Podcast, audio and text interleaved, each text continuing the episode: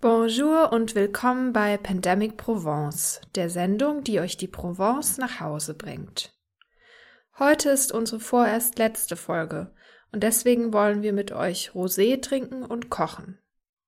Natürlich typisch provenzalisch. In alten Kochbüchern meiner englischen Großtante, die jahrelang ihre Winter in der Provence verbrachte und meinem Vater später ihr Haus hier vererbte, finden wir das Rezept Barigoul, eine Art Artischockensuppe. Armin kocht und zwischendurch erzählt meine Mutter, wie die englische Tante damals in diese Region kam. Na gut, fangen wir an. Also, ich glaube, wir brauchen erstmal eine Schüssel für Zitronenwasser und ein Brett zum Schneiden. Was machen wir denn heute? Barigoul. Also, wir machen Artischocken auf so einer provinzialischen Zubereitungsart. Und dafür nehmen wir diese kleinen Artischocken. Also die, die drinnen, glaube ich, also hoffentlich nicht so, wie sagt man, nicht solche Fäden haben. Die sind auch noch ziemlich violett, die Artischocken. Die sind sehr violett.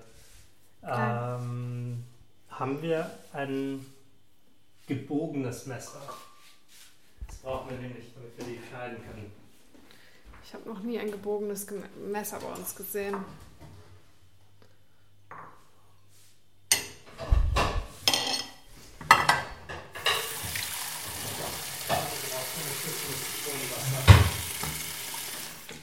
Wieso brauchen wir eine Schüssel mit Zitronenwasser? Damit die Artischocken nicht braun werden. Das ist so wie bei Äpfeln. Verstehe. Einfach weil es dann schöner aussieht oder? Wahrscheinlich. Das Auge ist mit. Das Auge ist nicht, das Rezept sagt es. Wir wollen ja keine braunen. Also wir haben hier zwei Rezeptbücher vor uns liegen. Äh, die sehen beide relativ antik aus, äh, schon leicht vergilbte Seiten, riechen auch dementsprechend nach altem Buch. Und da haben wir zweimal das Rezept Artichaut à la Barigoule rausgesucht. Das ist ein typisch provenzalisches Rezept, eine Art ähm, Artischockensuppe, die man nach Belieben erweitern kann mit Gemüse, verschiedenen Gewürzen, Speck. Und genau, das versuchen wir jetzt zu kochen. Und die zwei Kochbücher sind beide von meiner englischen Tante, der das Haus hier gehört hat. Und die, wie ich von meiner Mutter weiß, wenig bis eigentlich gar nicht kochen konnte. Ich glaube, sie konnte noch nicht mal ihr eigenes Wasser äh, warm machen. Ähm, und sie hat auch in dem einen Kochbuch, was wirklich schon sehr, sehr zerfleddert und antik aussieht, hat sie vorne notiert, auf welcher Seite sich Moule Marinière äh, befinden. Also hier steht Moule Marinière in Klammern 199. Das war anscheinend das einzige Rezept, für das sie sich interessiert hat. Und das ist ja auch ein sehr gutes Rezept. Ähm, Muscheln in Weißweinsud. Ähm, allerdings zu bezweifeln, dass sie es selber gemacht hat. Das Kochen gestaltet sich etwas mühsamer als erwartet. Armins Laune verschlechtert sich zunehmend und wir überlegen, aufzugeben und eine Pizza zu bestellen. Ich mache uns jetzt erstmal zwei Gläser Rosé. Ich habe noch ein Bier. Ja, das muss dann so, so in etwa sein und dann schneidet man es in die Hälfte. Und wenn man es in der Hälfte geschnitten hat, zieht man die noch raus. Also es ist wirklich ein, ein ziemlicher Act.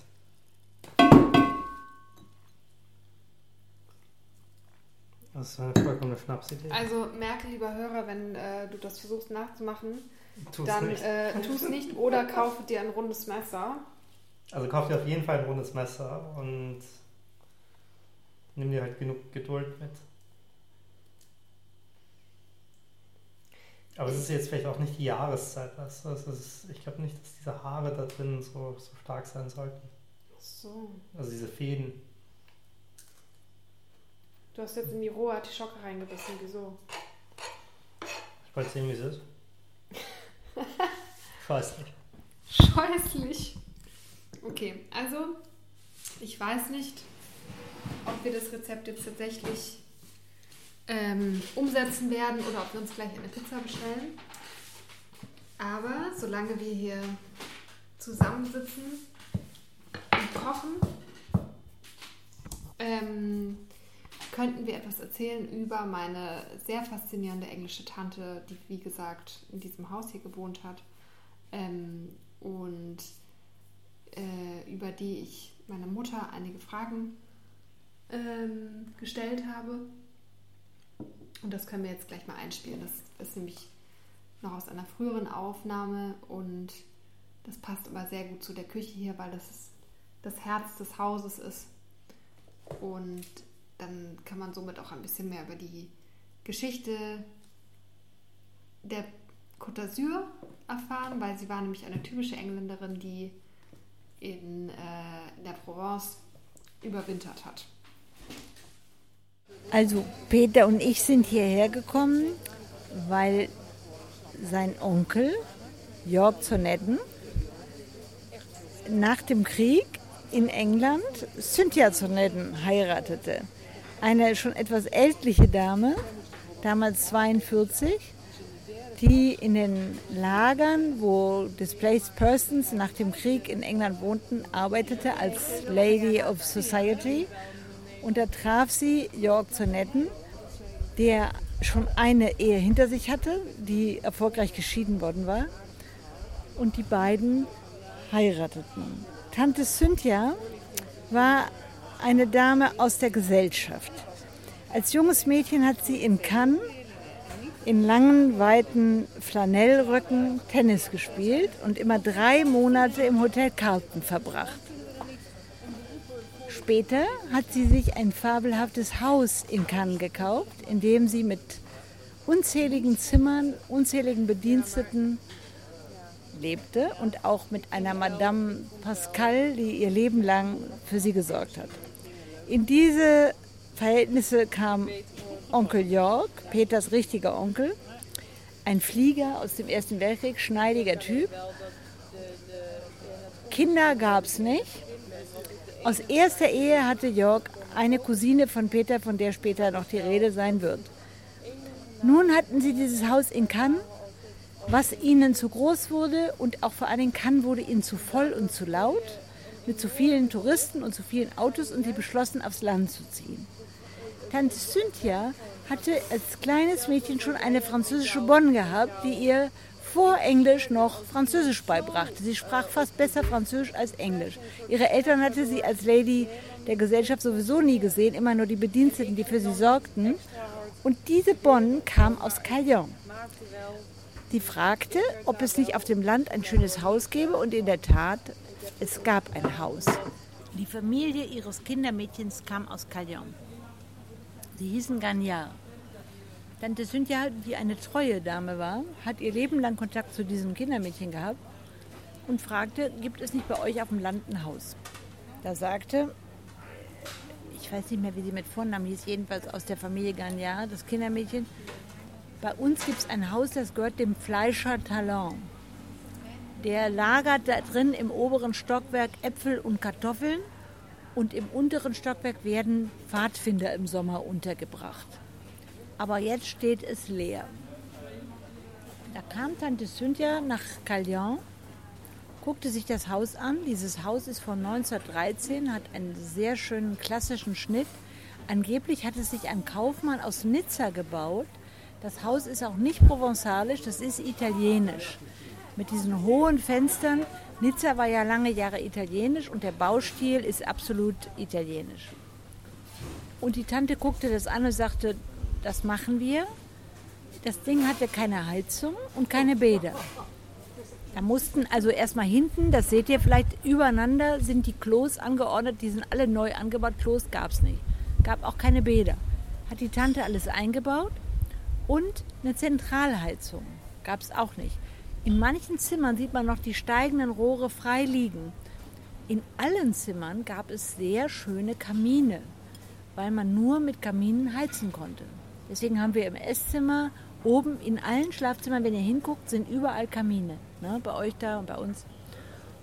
Und das kaufte sie und baute es um, baute ein Master Bedroom für ihren Mann, alles in hellblau, ein Bedroom für herself, alles in rosa ähm, die Bäder und alles ein. Und 1975 zogen sie dort ein und verkauften die große Villa in Cannes, die leider in der Folge dann abgerissen worden ist, was ein Jammer ist, weil es war ein Zuckerbäckerhaus, was sehr schick war. Kaum war das alles fertig geworden, tat der gute Jörg seinen letzten Atemzug und verstarb. Und so war sie nun alleine und der Master Bedroom war leer. Es dauerte nicht mehr lang und ihr ging das Geld aus, um dieses Haus zu unterhalten. Als erstes verkaufte sie einen Teil, und zwar unten rechts, wo jetzt die Hühner wohnen. Der ganze Teil gehörte früher noch zu unserem Haus dazu, leider verkauft. Bevor sie aber Gott sei Dank noch weiter verkaufen konnte, erinnerte sie sich an ihren Neffen in Frankfurt, der ein gut verdienender Rechtsanwalt und Notar war. Und so fragte sie allerdings zuerst diese berühmte Cousine von Peter aus der ersten Ehe von York. Die lehnte total snobistisch ab. Alles, was nicht an der Küste ist, ist nix. Im Land schon gar nicht, will ich nicht haben. Daraufhin fragte sie Peter. Damals hatten Peter und ich uns gerade entschieden, unser Leben in Zukunft zusammen zu verbringen. Wir haben uns nie verlobt, aber es war klar, wir wollten zusammenbleiben. Genau zu diesem Zeitpunkt kam die Anfrage von Tante Cynthia. Peter und ich reisten also nach Südfrankreich. Wir wurden abgeholt von dem damaligen Gardien, Monsieur Durue, der mit einem sagenhaften Gefährt, einem Art Pickup-Truck, wo man nur zu dritt vorne in der ersten Reihe sitzen konnte. Hinten waren gar keine Sitze. Und so fuhren wir Holte die Polter nach Cayenne, was damals sehr dreckig, sehr verkommen, sehr skurril war, sehr englisch. Aber die Struktur hatte, die es heute hat, ein wunderschönes Haus. Wir, Peter und ich gingen durch diese Räume und ich sagte zu ihm, weißt du, wenn wir mal Kinder bekommen, ein Ferienhaus zu haben, wo man immer wieder jeden Sommer hinfahren kann. Es gibt nichts Schöneres für Kinder. Also entschieden wir uns, Ja zu sagen zu diesem Deal mit Tante Cynthia. Der Deal sah folgendermaßen aus. Wir durften nichts verändern, wir durften nicht vermieten. Sie kam drei Monate im Winter und den Rest der Zeit konnten wir kommen mit unseren Freunden und dort wohnen. Während Armin die Artischocken ohne ein gebogenes Messer präpariert, schneide ich das Gemüse.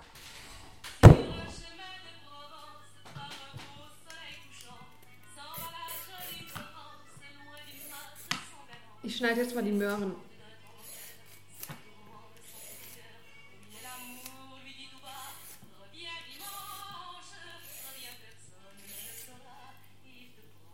Glaube, wir haben mehr Möhren als Artischocken. Ja, das will ich auch nicht zu viel. Sonst schmeckt das nur nach Möhren. Stimmt. Ich glaube, eine. Hm? ich glaube, eine sollte reichen. Eine Möhre. Nee. Ja, ich glaube, wie klein die sind. Ich mach zwei Namen.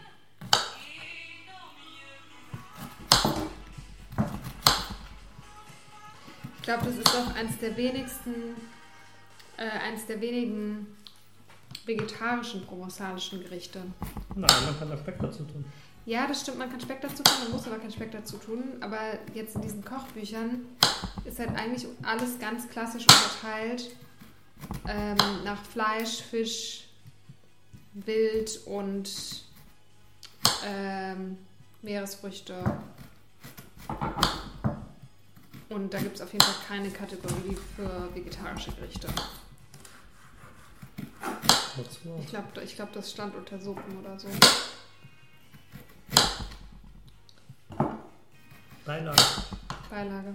Was ich auch wirklich toll finde in, aus der Provence, sind diese gefüllten, mit Hackfleisch gefüllten ähm, Tomaten. Oder diese, es gibt auch runde Zucchinis, die halt, ähm, die man aushöhlen kann und da kann man dann auch Hackfleisch reintun. Das ist auch köstlich. Kann man sicher auch mit Mais und Käse irgendwie vegetarisch machen oder so. Wozu? Ja, für die Vegetarier unter uns. So, wir sind immer noch dabei. Ich habe jetzt drei kleine Zwiebeln geschnitten. Und jetzt äh, mache ich hier unseren Gasherd an. So. Und tu Olivenöl rein.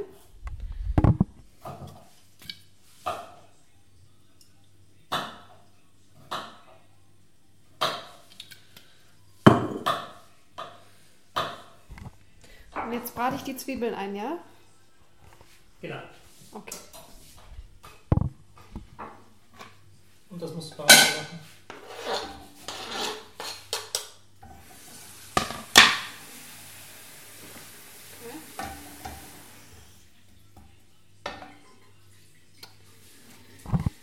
Und nebenher machen wir in einem kleinen Topf ein bisschen Hühnerbrühe warm. Die kann man natürlich selber kochen, wenn man extrem ambitioniert ist, aber wir haben jetzt hier so ein Bio-Hühnerbrühenpulver gekauft.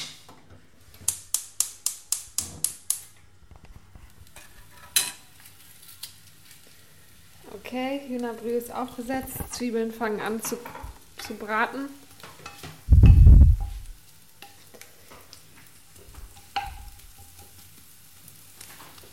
Und als nächstes kommen, glaube ich, die Möhren dazu, oder?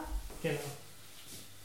Also ich habe hier auch zwei Möhren in kleine, in äh, dünne Scheibchen geschnitten und die kommen dann auch in die Pfanne. Und am besten ist es eine etwas tiefere Pfanne.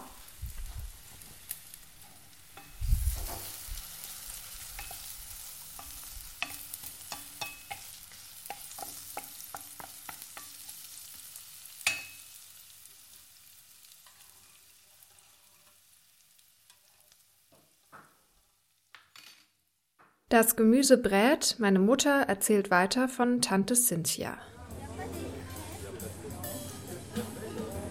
Die Tante kam im Winter, meistens glaube ich von November bis Februar, weil es da in England nicht so schön war.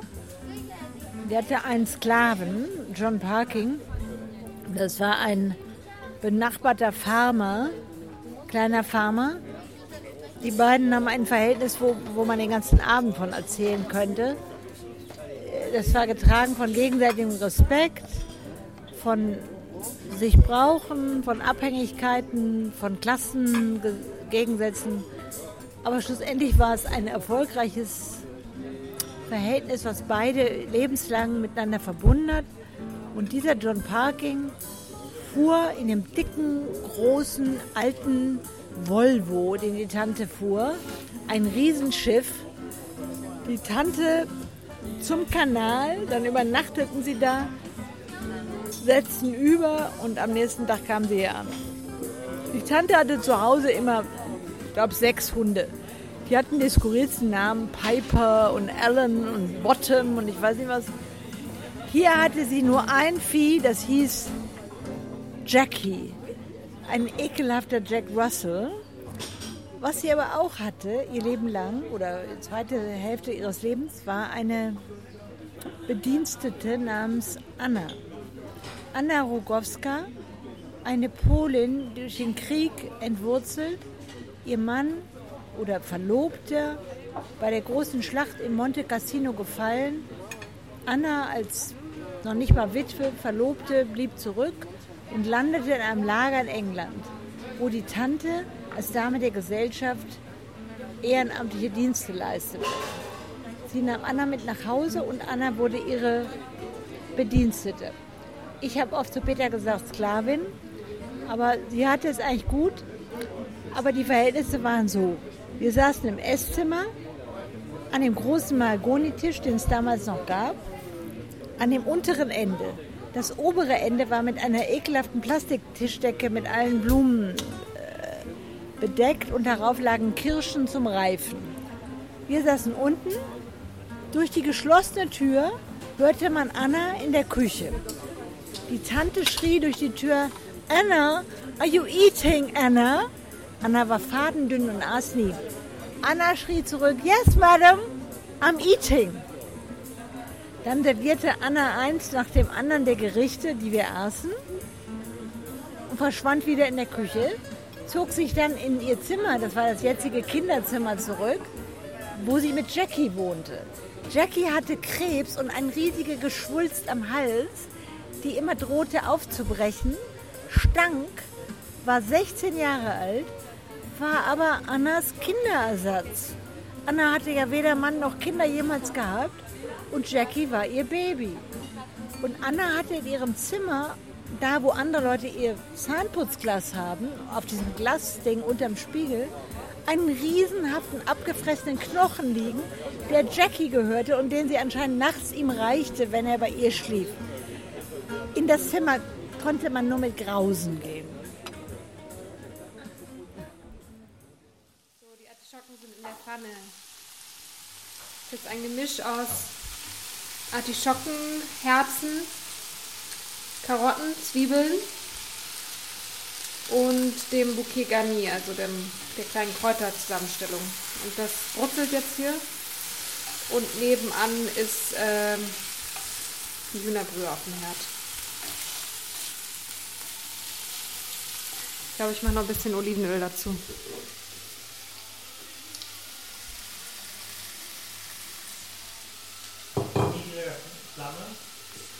Bitte? Auch nicht allzu hoher Flamme. Nee, die ist ganz unten die Flamme. Jetzt noch ein bisschen Salz und Pfeffer schon mal, oder? Ja.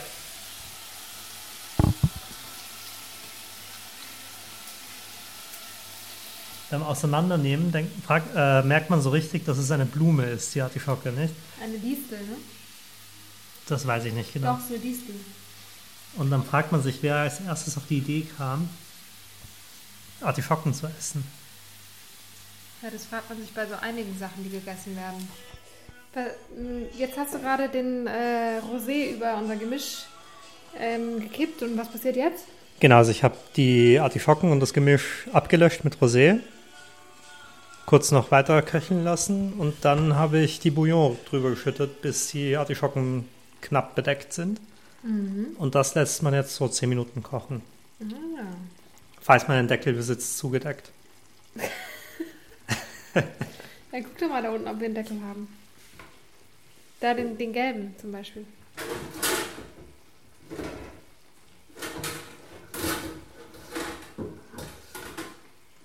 Der ist zu klein. Mist. Naja, ja, okay. Jetzt lassen wir das eine Weile lang köcheln. In dieser Zeit wollen wir gerne wissen, wie es mit Anna und meiner Tante weitergegangen ist. Was ist mit Anna passiert? Anna wurde dement. Und das Tolle war, dass die Cynthia, deren Bekanntenkreis hier an der Côte d'Azur aus Prinz Ferdinand de Bourbon und Prinzess Carmen de Bourbon bestand, aber auch aus dem Plummer und also sie hatte, war auch befreundet mit den Leuten, die im Dorf sozusagen die Reparaturen machten. Sie hatte auch zwei Leute aus der Familie Gagnard, aus der ihr Kindermädchen stammte. Sie mischte also diese Leute souverän, also fantastische Class hatte sie da. Und diese Bourbons luden uns Ostern zum Essen ein. Anna, completely gaga, die bisher immer in der Küche gegessen hatte, die aber nicht mehr essen würde, wenn man sie nicht beaufsichtigte, durfte fortan mit am Tisch sitzen und saß neben Prinz Ferdinand de Bourbon am Tisch, damit sie aß. Und als sie starb, wurde sie in Cynthias Grab beerdigt. Der Grabstein registriert Cynthia, Anna und das Kindermädchen Madame Gagna, die 40 Jahre bei ihr war, alle in einem Grab. Das ist klasse. So, Armin ist schon dabei, die Artischockensuppe zu verteilen. Wahnsinn. Wir haben aber auch noch die Petersilie vergessen, muss man dazu sagen. Also am Ende kann man gerne noch ein bisschen Petersilie drüber machen oder vielleicht auch schon mit in die Pfanne geben. Äh, und sowieso gibt es super viele Variationen zu dem Rezept. Also wie gesagt, wir haben jetzt auch keinen Speck drin. Manche tun noch verschiedene andere Gewürze mit rein. Und es ist einfach auch ein bisschen wenig, muss man dazu sagen. Also als Vorspeise finde ich es okay, aber jetzt als Hauptgang, ich glaube, wir müssen danach noch ein bisschen Schokolade essen. Okay, cheers. Santé. Danke fürs Kochen. Cheers.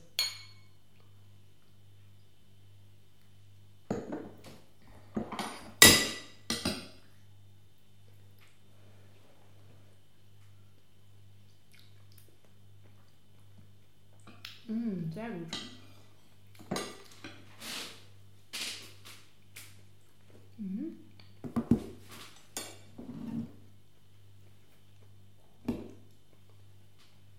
Ich mag, dass es noch so ein bisschen al dente ist. Und die Artischocken, Artischocken haben auch so was Fleischiges. Hm? Mhm. Ich kann mir schon gut vorstellen, dass da noch Zimt oder sowas reinpasst. Um es ein bisschen winterlicher zu machen. Nelken? Oder Nelken, ja.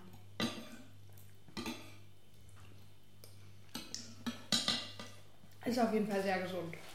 Hast du noch irgendwelche abschließenden Worte zu dieser Kocherfahrung?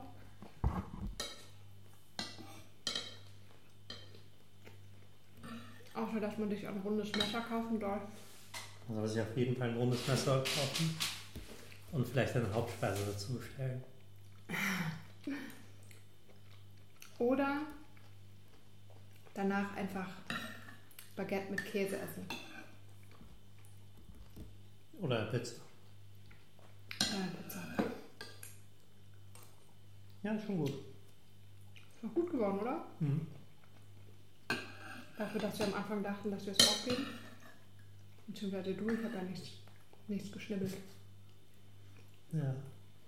Mit Speck wäre es noch, noch gut gewesen. Stimmt. Das war's für heute mit Pandemic Provence, unserer vorerst letzten Folge. Wir hoffen, ihr habt die Zeit in der Provence mit uns genossen. Wenn ihr Fotos von uns beim Kochen oder von meiner englischen Tante sehen wollt, könnt ihr das auf unserem Instagram-Account at pandemicprovence tun. Wir freuen uns auch über Bewertungen und Feedback auf Apple Podcasts oder Spotify. Vielleicht hören wir uns ja bei einer zweiten Staffel in der Provence, ohne das Pandemic hoffentlich. Au revoir, eure Christina und Armin.